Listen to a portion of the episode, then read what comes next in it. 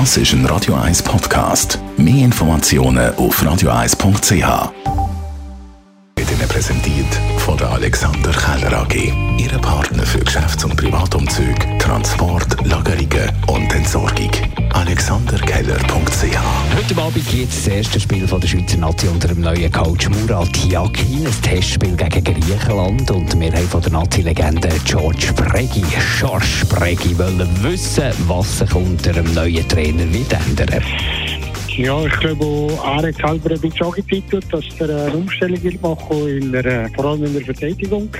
Und sonst glaube ich nicht, dass es irgendwie grosse Änderungen wird, wird. Es sind natürlich sicher jetzt so Sachen gewesen, weil der gestrige Kommentar gesagt hat, dass der vier Spieler ja wieder sind heimgekommen, die war verletzlich waren, plus der Shakiri, der, der noch nicht äh, trainiert mit der Mannschaft und eigentlich nachvollziehbar ist, dass man einen Spieler nicht einsetzen kann, der nicht in Form ist oder nicht trainiert.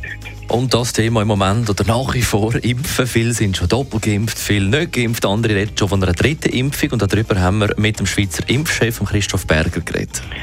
Bis jetzt haben wir eine dritte Impfung nur empfohlen für schwer immungeschwächte Personen, zum Beispiel der Typ, ähm, wo eine Nierentransplantation hat oder so, in die, Art von Patienten, weil die könnten nicht zuverlässig Antikörper oder Impfantwort produzieren auf die zwei Impfungen.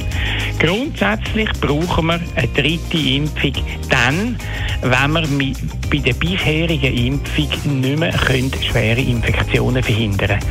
Da gibt es zwei Punkte, die eine Rolle spielen. Das eine ist, nimmt der Impfschutz ab über Zeit und der zweite, die zweite Frage ist, haben wir ein Virus, ähm, wo, Virusvariante, die das nötig macht. Im Moment sehen wir bis jetzt keine schweren Infektionen bei Geimpften, die im Spital müssen. Weil im Spital haben wir ja primär die Ungeimpften bis jetzt. Und in den USA wütet der Hurricane Ida. Alle, die können, bringen sich in Sicherheit und die sogenannten Storm Chaser, die wollen möglichst schnell an Sturm her. Wir haben mit einem so einem Sturmjäger geredet und wollen wissen, was so faszinierend dran ist.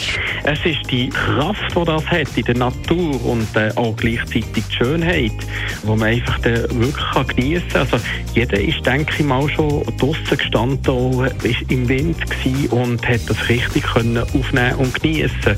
Und ich genieße das auch, auch von der Schönheit von der, in der Landschaft das Ganze können zu sehen, wenn es Gewitter daher kommt und äh, dementsprechend auch Blitzen runtergehen. Es gibt so schöne Szenarien, die man nachher aufnehmen kann. Das weniger Schöne ist einfach, wenn man die Verwüstungen sieht, die es dann auch gibt. Also das ist halt der Wehmutstropfen an diesem Hobby. Die Morgenshow auf Radio 1. Jeden Tag von 5 bis 10.